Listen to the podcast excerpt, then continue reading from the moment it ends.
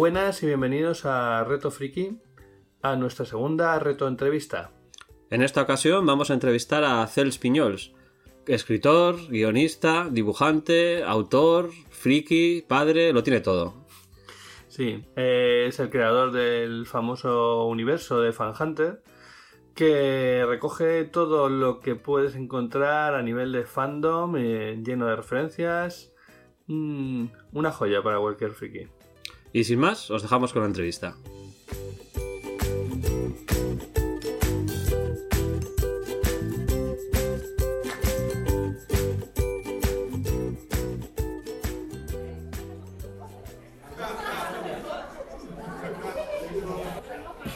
Hoy nos hemos venido hasta Cantabria para cubrir el evento de Cantabria Alternativa y hemos capturado aquí a Cels Piñols. que Pero capturado va- de mala manera, vamos. Muy bien, no, no, perfecto. Me habéis rescatado, no me habéis capturado. Está bien. Pero bueno. Vamos a hacer una pequeña entrevista rapidilla, no, no va a ser muy complicado las cosas y hago una pregunta típica, sencilla. Perfecto. En realidad, eh, una cosa que siempre, por lo menos yo he notado con- contigo, es que eres parte del fandom, ¿no? Al final. Siempre, y todavía sigo siéndolo, con 47 años. Hay que serlo desde, desde el nacimiento. Eh, entonces, el tema, una cosa por ejemplo que yo quería preguntarte es eh, cómo has visto que ha ido cambiando el fandom a lo largo de estos años, porque recuerdo eh, en los comienzos hacíamos muchas referencias a, bueno, de hecho, gran parte de tu obra es muy referencial y nos ha enseñado mucho a todos. En parte lo que intentamos con este podcast también es descubrir cosas de la cultura friki que no son tan conocidas y que, bueno, pues a lo mejor han pasado alto. Desapercibidas. Claro. Pues eh, la verdad es que en- ha cambiado en muchos aspectos y sigue igual en muchos aspectos. Me explico. En cuanto a que hay un relevo generacional de fans, sí. Creíamos que iba a pararse. Por lo Sí. tanto, por lo tanto eso ya es una primera alegría y ya vemos que el fandom de ahora sigue siendo tan esponja como el fandom de antes. Eh, siguen, siguen mis lectores eh, intentando averiguar qué es esa referencia que he puesto, porque creen, los nuevos lectores incluso, que si la he puesto yo es que es algo que me gusta a mí, y que si me gusta a mí creo que es algo que le puede gustar a ellos. Nos hemos encontrado con esto, sobre todo en las colas de las firmas de, últimamente no iba mucho a salones. Ya lo tenía estaba ya muy son muchos años todo el mundo tiene una firma. El ejemplar que es verdaderamente valuoso de Fan Hunter es el que no está firmado. Y entonces entonces había momentos en que ya no iba. El- cuando hemos tenido que todos estos relanzamientos me he encontrado en la, en la cola de los lectores en la cola de, la- de las firmas, gente no de 50 y de 40 y de 30, sino de 20 años y de 15 años. Sí, re- recientemente eh, nosotros hablamos, bueno, de hecho fue el, el- el podcast inaugural que hicimos, lo hicimos con el libro Ready Player One, Sí. que es una especie de biblia y índice de todo tipo de cosas, referencias y del friquismo, Totalmente, ¿no? sí. Y un poco tu obra en ese aspecto también va un poco en esa línea, porque metes muchísimas referencias de muchas Sí. cosas y como ha dicho Roberto puede ser una introducción, ¿no? De alguien que lee por primera vez un cómic tuyo y bueno, Sí. pues encuentra una serie de cosas que no entiende porque no ha oído hablar de ellas y las investiga, ¿no? Y para eso ponemos ahora últimamente glosarios al final de cada una de las obras. Y si no, ponga- en- por ejemplo, acabo de publicar ahora Fan Hunter Drácula y no cabía el glosario porque queríamos poner unos bocetos que nos habían quedado muy divertidos. Y había una escena post créditos. Y claro, a- la escena post créditos molaba mucho y no la hemos querido sacrificar. Por lo tanto, lo que hacemos es ponerlos online. Online. Claro, Pero sí que- ahora la gente tira del online. eh, Claro, sí, sí, no hay ningún problema. Tú simplemente luego en redes sociales te encargas de poner el link a tu blog donde está todo eso online lo que- y la edición digital tendrá incorporado Esas ese, referencias. ese glosario. ¿Qué hemos hecho? Eso por primera parte, que es el relevo generacional se ha hecho. ¿Cómo es el fandom de ahora?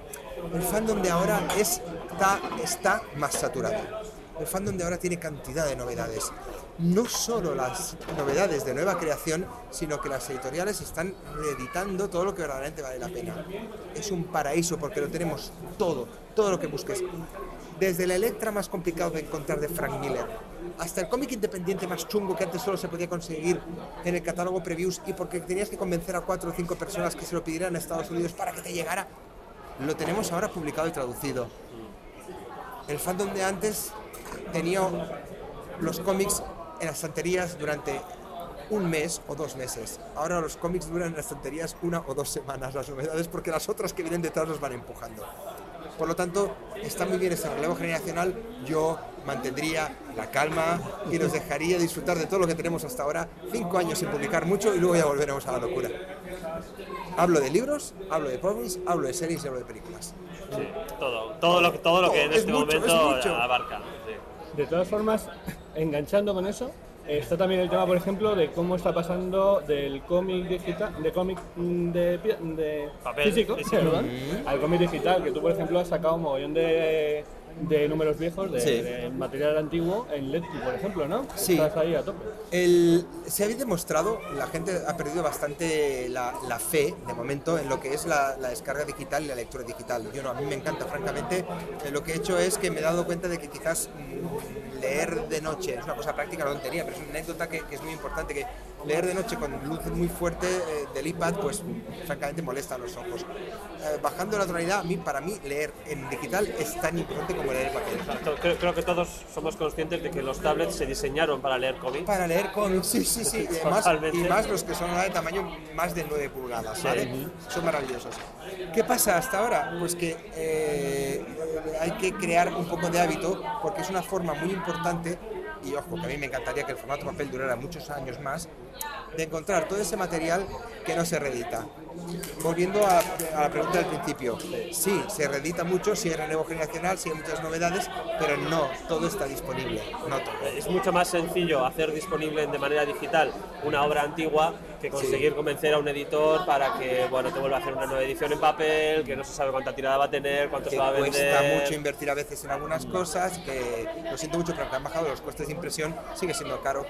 En cambio, en digital te cuesta lo que es diseñar ese PDF o ese CBR. ¿Qué pasa? Volvamos a las, a las colas de la gente y a las redes sociales, que tengo mucho feedback en las redes sociales porque mantengo mucho contacto con Sí, los tienes lectores. mucha presencia. en Mucho. redes. Es, es, es, es una forma de trabajar, es una cuestión también de networking, ¿vale? Eh, ¿Qué me he encontrado? Que eh, los nuevos lectores tienen problemas para localizar mis obras. Lo hemos, lo hemos atribuido a que la gente les tiene mucho cariño y no se, no se deshacen de ellas, o que las tienen todos firmados y cuesta todavía el doble deshacerse de algo. Y que Wallapop, francamente, si lo tienes firmado a nombre de otra persona, poco voy a comprar. O sea, yo francamente no me voy a comprar un... un Sí, sí, para Pablo. Un Again para, para Pablo. Pues, pues- pues no, con todos los respetos por Pablo, pero yo quiero para mí o sin firmar. Lógicamente. Lo atribuimos a eso, pero francamente si entras hay pocas referencias en eBay y pocas referencias en Wallapop. Estamos muy contentos, pero por eso hemos de acudir al digital. Sí te diré que hay veces que el digital, la pantalla digital, desde luego baña muchísimo en cuanto a la imprenta, ¿eh? Ya. Ahora, por otro lado, y sin, sin enrollarme mucho más, también os diré que me he comprado el Doctor Extraño de Bacalo y el cabrón lo ha dibujado, lo ha montado como él le encanta y eso es imposible leerlo en digital todavía. Y esos cómics son para comprarlos. He vuelto a comprar grapa porque hay muchos autores muy yo- listos. Yo, bueno, yo por lo menos, eh, en mi opinión personal, es que son dos formatos que son totalmente compatibles entre Sí, ellos. sí. Que el, digital se complementan. se complementan. El digital no ha venido a sustituir al papel, ha venido a complementarlo totalmente y que las ventas de uno no tienen por qué bajar para que suban las del otro. Vamos, o Sí, sea, y que, y que hay una cosa, cosa, hay una cosa de edad, de edad y de espacio. Por lo tanto, Eh, ahí es el tema que yo. Claro. El espacio en algunos casos se está haciendo ya claro, muy yo tengo complicado. 47 años como os he dicho Sí. antes, ¿no? Vale, muy bien. sí, aquí estamos pasados de los 40 todos. Claro, eh, el señor, el chaval que lleva leyendo ahora, que empezó con el manga y que sigue interesado en, en otras formas también de expresión y tal, eh, que tiene de 18 a 20 años, lo siento mucho, pero le caben en la habitación. ¿Sabes lo que es 47 años de coleccionismo casi compulsivo? Sí, sí, Sí. Lo, lo sabemos. ¿Lo sabéis? No, es una pregunta retórica, pero sumad vuestros CDs con vuestros vinilos, con vuestros cómics, con vuestras novelas gráficas. Ediciones coleccionistas de DVD y Blu-ray. Ahora las ediciones, pues, o sea, eh, abultan mucho. más cajas, más boxes de, de- de recopilatorios. sí, sí. Bien, eh, claro, es un problema que acabas teniendo cuando tienes cierta edad y sobre todo cuando tienes hijos. Por lo tanto, ha habido un momento en que yo he tenido que decir, basta. No solo tengo que vender algunas cosas y me duele en el alma, que además he tenido que recurrir al digital, pero lo que dices tú, me siento muy bien en ello. Yo creo que luego llega- llegas a un momento en el cual eh, puedes leer en el digital cos- cosas que te interesan leer, pero hay ciertas cosas que quieres coleccionarlas. Claro. Entonces eso te vas al papel. Y Amazon te lo trae a casa en 24 Vas a horas. casa sin ningún problema, lo puedes encontrar. O vas a la librería especializada que es muy sano, verdaderamente oler a papel. Pero ¿qué pasa? Que también el digital, ya para, para acabar, perdonad, pero es una anécdota que a mí personal que me ha gustado mucho. Por ejemplo, yo estaba buscando desde hace mucho tiempo el libro eh, Nothing Lasts Forever de Roderick Thorpe, que es en el que se basa la película La jungla de cristal. ¿vale? Que para nuestros oyentes, sabemos que hay algunos que no saben lo que La jungla de cristal es una película de acción de los años 80, 90, muy chula, protagonizada por Bruce Willis, ¿vale? Entonces, em, imposible. Me pedían, pero, pero como, no te voy a exagerar, como 150 dólares o 70 dólares roto, tal. Hostia, ahora va la editorial norteamericana que ha tenido una maravilla, la ha sacado en, en digital con portada nueva y tienes la, la novela de la jungla de cristal por 5 dólares. Para ti, para siempre. ¿eh? Perfecto, ¿Entiendes? perfecto. Ah, vale, Ah, bueno. da- dale tú. Eh, no, yo me iba a referir, has comentado el tema de los hijos. eh, y tú en cierto momento, creo que cuando te llegó la paternidad, sacaste bebé. eh, Plan bebé. Plan bebé, eh, que era para niños con padres raros. Sí, manual para niños con padres raros. Que yo diría que fue casi de los primeros así de ese estilo. Luego ha venido mucho, ha venido pa- eh, Padre manual de Friki, Padre Friki, Palomino, Montéis, eh, sí, todos, todos, la Pero verdad. bueno, ahí, ahí igual también fuiste un poco precursor de este estilo, ¿no? De padres, madres, frikis y paternidad y Sí, es que cosas, hasta ¿no? ahora, eso que me decía Francisco Pérez Navarro hace mucho tiempo, el profesor Locke, me decía, sigue dibujando monigotes frikis, porque es, er- es tu marca. Si haces cosas generalistas, serás como todos los demás. Y esto yo creo que seguirá volando muchos años, tenía razón. Había muchos cómics de cómo ser papi generalistas y tal. Y yo empecé a dibujarlo y dije, no puedo. Intenté, intenté, lo intenté, os lo juro, ¿eh? Os lo juro. Intenté hacer un cómic normal, ¿vale? Normal. Pero es que me salían las pericadas y al final dije, ¡ah, la mierda! Y nada, lo saqué con, con las referencias frikis, fue muy bien, se vendió en Italia. Luego Planeta sacó otra edición que fue muchísimo mejor y ahora va a salir en digital el mes de junio. Mira, exclusiva, ¿sabes? Digital en junio. El mes de junio sale en digital. El primero será el Fanjunter Rocket Drips en inglés y este será el siguiente, son tres idiomas. Saldrá en inglés, en castellano en italiano en digital. Entonces, claro, sí, está adaptado allí y las vivencias que salen, lo siento, pero el 80% son reales. Ya, te vas a contar. las otras son adaptadas. Lo, lo estoy viviendo, lo estoy viviendo. Eh, muy bien. eh, Tenías una pregunta. No, sí, yo te iba a preguntar sobre lo que es la plataforma en sí de Lectu, Sí. ¿no? que creo yo que en este momento es como la gran plataforma aquí por lo menos en España que está apostando Sí. por el formato digital. Igual, si nos podías comentar un poco, porque parece que tú estás un poco ahí metido... Sí, No sé si estás realmente en la plataforma o simplemente No, tienes soy mucho una- contacto íntimo con los impulsores y Claro, demás, a ver, eh, lógicamente. un día estábamos charlando de, de- de cómo íbamos a hacer las cosas y tal, de los nuevos Bueno, estaba hablando con Alejo Cuervo y Alejo Cuervo me dice, oye, vamos a sacar una plataforma digital. Yo voy a ir a lo loco. O sea, voy a sacar TVOs donde tú vas a poder pagar lo que quieras por ellos, ¿vale? Esto, eh, justo en el mismo momento o antes de, de Panel Syndicate. O sea, era muy, muy a la- al momento. Sí, sí, es verdad. Eh, eh, vas a poder pa- a- pagar poniendo Un tweet, en Twitter o un Facebook o una entrada en Facebook eh, o, o vas a poder pagar lo que quieras y si pagas más te llevas un formato diferente. O simplemente a la gente lo vas a poder subir que se descarguen gratis. Y yo dije perfecto volvemos a lo que hablábamos antes tengo un material para recuperar que no sé si va a funcionar en papel pero a lo mejor funciona así la interfaz es muy fácil yo como usuario, ¿no? pero tengo que decir que me parece que el. Lectu ha sido un gran paso en, la- en Sí. plataformas digitales en España porque las, las experiencias anteriores eran horribles, Sí. horribles, horribles, y que creo que, que, vamos, que es lo que nos está facilitando el, el que esto se esté abriendo, ¿no? que el mercado está- digital realmente está funcionando. y ahora. nos está funcionando muchísimo. No solo sino que veo que la gente, poco, pero paga por las obras que tengo de, de pago, sino que me está dando muchísima, pero muchísima publicidad y visualización, porque aunque los que estemos consagrados, si nos dicen, te voy a hacer, hazme un dibujo que te, da mucha visualización, tú dices, no, no, gracias, o, o es una cosa benéfica y lo haces encantado, ¿vale? Pero menos los que, los que te quieren enchufar a otros. Pero subir cosas, verdaderamente no sacrificar, sino ofrecer material, tú no sabes la cantidad de nuevos lectores que nos ha atraído. Y sobre todo, amigo, Chile, Uruguay, alguno de Cuba ha caído. Eh, Yo creo que ya poco Un mercado al que no podría llegar. un mercado al que no llegaríamos antes porque pista internacional y, y- y- y- y la otra gente lo ha hecho pues como lo ha hecho y aún así estoy muy contento porque me conocen en muchos sitios gracias a ellos y ediciones que han aparecido no sé cómo en el sur de Miami pero bueno es igual Eh, la cuestión es que eh, nos beneficia muchísimo una plataforma como Lecture y no tengo nada no soy socio ¿eh? soy No, no, no, no, pero vamos. Como usuario, me parece a mí que, que, o sea, ha, ha hecho caer esa barrera que decía que en España no puede funcionar, porque no puedes conseguir todo gratis, te lo buscas por Emule, Torrent, lo que sea, y se demuestra que cuando pones una buena plataforma a unos precios razonables, incluso con promociones sociales y sin necesidad de, de pagar algunas cosas, funciona, llega, se llega a un buen público y se gana dinero. ¿no? y no me han bajado las ventas en papel. Al contrario, Al me han contrario. subido, lo siento. He dicho, son argumentos que a veces la gente miente para decir que el digital no afecta al, al físico. Pero te lo prometo, no, al contrario, vendemos más. Sí, la promoción y la, la- la apertura. Te descubren dos cómics digitales que has puesto ahí a unos precios muy razonables y que los cogen, les gustan y entonces luego ya buscan más. Claro. Y ahí es cuando encuentran el papel y el resto de cosas. A eso, siguiendo con ese tema, comentabas el tema de la visibilidad y tú ahora mismo también estás metido eh, en, vamos, has sacado bastantes cosas, las montañas de la locura, has sacado el, el Fan Hunter War, War- sí, El Fan Hunter Urban Warfare. Urban Warfare, y además. Eso es una fricada total. eh, sí, una pero, fricada total. pero tenemos a la gente tan contenta Sí, de que haya salido No, el no niego que en algún momento puede que caiga, pero No, no, pero a ver, ha habido, ha- estamos, bueno, a ver, los que me conocéis de hace tiempo, veréis que saco uno o dos cómics al año, no más, no más, ni en los tiempos de la serie regular de Planeta, la serie regular de Planeta tardó cuatro años en salir siete números, o sea, nunca he publicado más de uno o dos cómics al año, nunca, ni una novela ni nada, ¿por qué?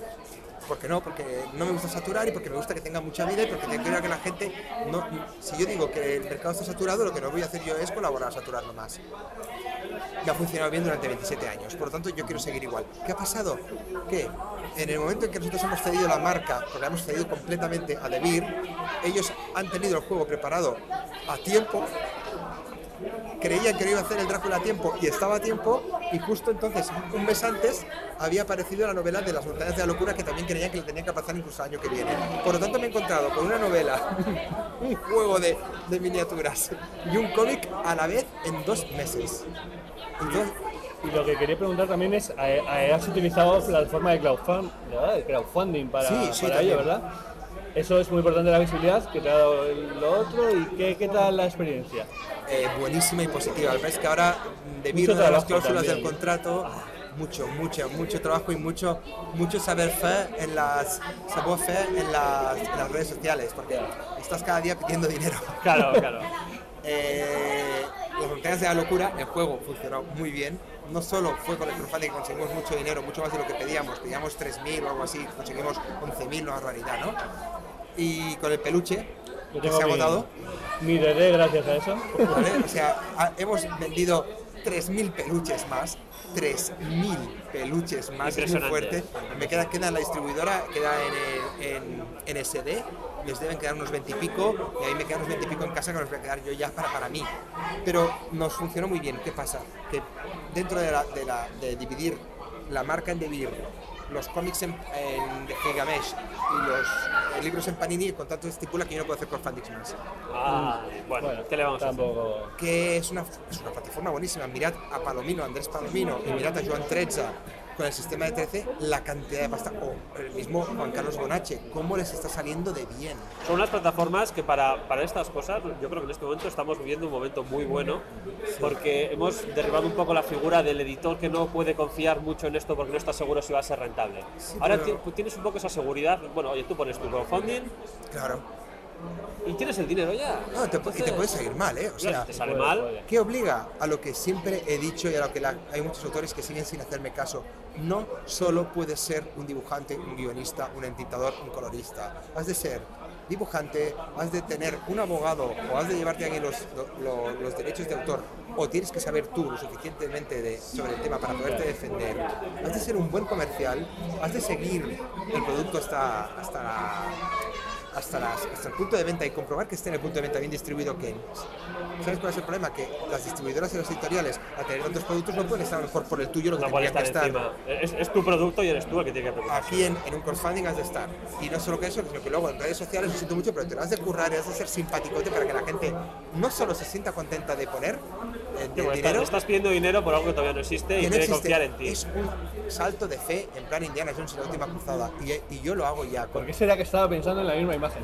Pero bueno. pero fíjate que después de tanto tiempo ya tengo mucha gente que ya no quiero leer ni lo que proponen, que al momento que ya sacan un nuevo nuevo digo que sí. ah, porque confiar se en le da él. Yo también estoy esperando el último de Palomino. Palomino, empieza a enviar ya. Palomino ya toca, ¿eh? Es verdad. Eh, vamos a ir acabando porque Cés tiene que irse. Eh, solo una última tema. Eh, nuestro podcast trata de, mm, descubrir temas que no son tal. ¿Tú qué reto propondrías a nuestra audiencia? ¿Qué eh, Serie, qué- película, juego, juego lo que sea? videojuego. Que no sea muy conocido y que tú creas que te, Ese me- que merecería a- más. Merecería más. que le dices a un amigo, ¿no has jugado esto? Esto tienes que jugarlo. O no has leído. Oye, ¿puedo hacer un, ¿puedo hacer un videojuego? Sí, claro que sí. Mira, de, hecho, Videojuegos, serie, películas y eh, de hecho, hemos hecho, por ejemplo, el Portal. Ha sido un- Bueno, a ver. eh, yo sé, si fuera facilón diría que la gente tiene que recuperar el Counter Strike, ¿vale? Tiene que jugar. Hay muchas obras y muchos cómics y muchas películas que me gustaría recuperar, pero ya que estoy con los juegos, yo creo que la gente debería mirar un poco atrás y mirar los juegos de Sudden Strike, ¿vale? Sudden Strike es em, juegos de batallitas con soldaditos a tiempo real, ¿vale? No va por turnos ni nada. Tú ¿Estilo tienes Warcraft o.? estilo Warcraft, total. Sudden Strike, ¿vale? Necesito que haya más gente para cuando me lo meta en Steam tener gente con los que jugar. Pero la, la gente que ha jugado a Red Alert, los viejunos, o que, que es de la época de Aliens vs Predator y tal, que hacíamos partidas interminables con eso, yo creo que se sentirán muy satisfechos si aprueban este juego. Vale. ¿Cómo has pues- dicho? ¿Era? Sudden Strike, Strike, Sudden Strike. Sudden Strike. Pues nada, ya sabéis. Hay. Sudden Strike, Sudden Strike Forever. Sudden- A, a Google a buscar. Ya, Mirando- ten- ya tenemos reto, lanzado por el mismo Celspillo. Sí, sí, sí, mirad porque vais a decir, hostia, la niebla de batalla nunca ha sido mejor explicada. Muy bien, pues por mi parte, genial. Eh, tú te tienes que ir corriendo Sí, a hacer de soy jurado. ya mismo jurado de, de un concurso de cosplay. Y los cosplays son nuevos personajes de Fan Hunter porque está todo lleno de cosplays. Impresionante. Pues muchísimas gracias, Teres, por concedernos esta entrevista. Gracias a Muy vosotros. honrados. No somos dignos, no somos dignos. Gracias. Wayne's World, Wayne's World. Action. Venga. Hasta luego.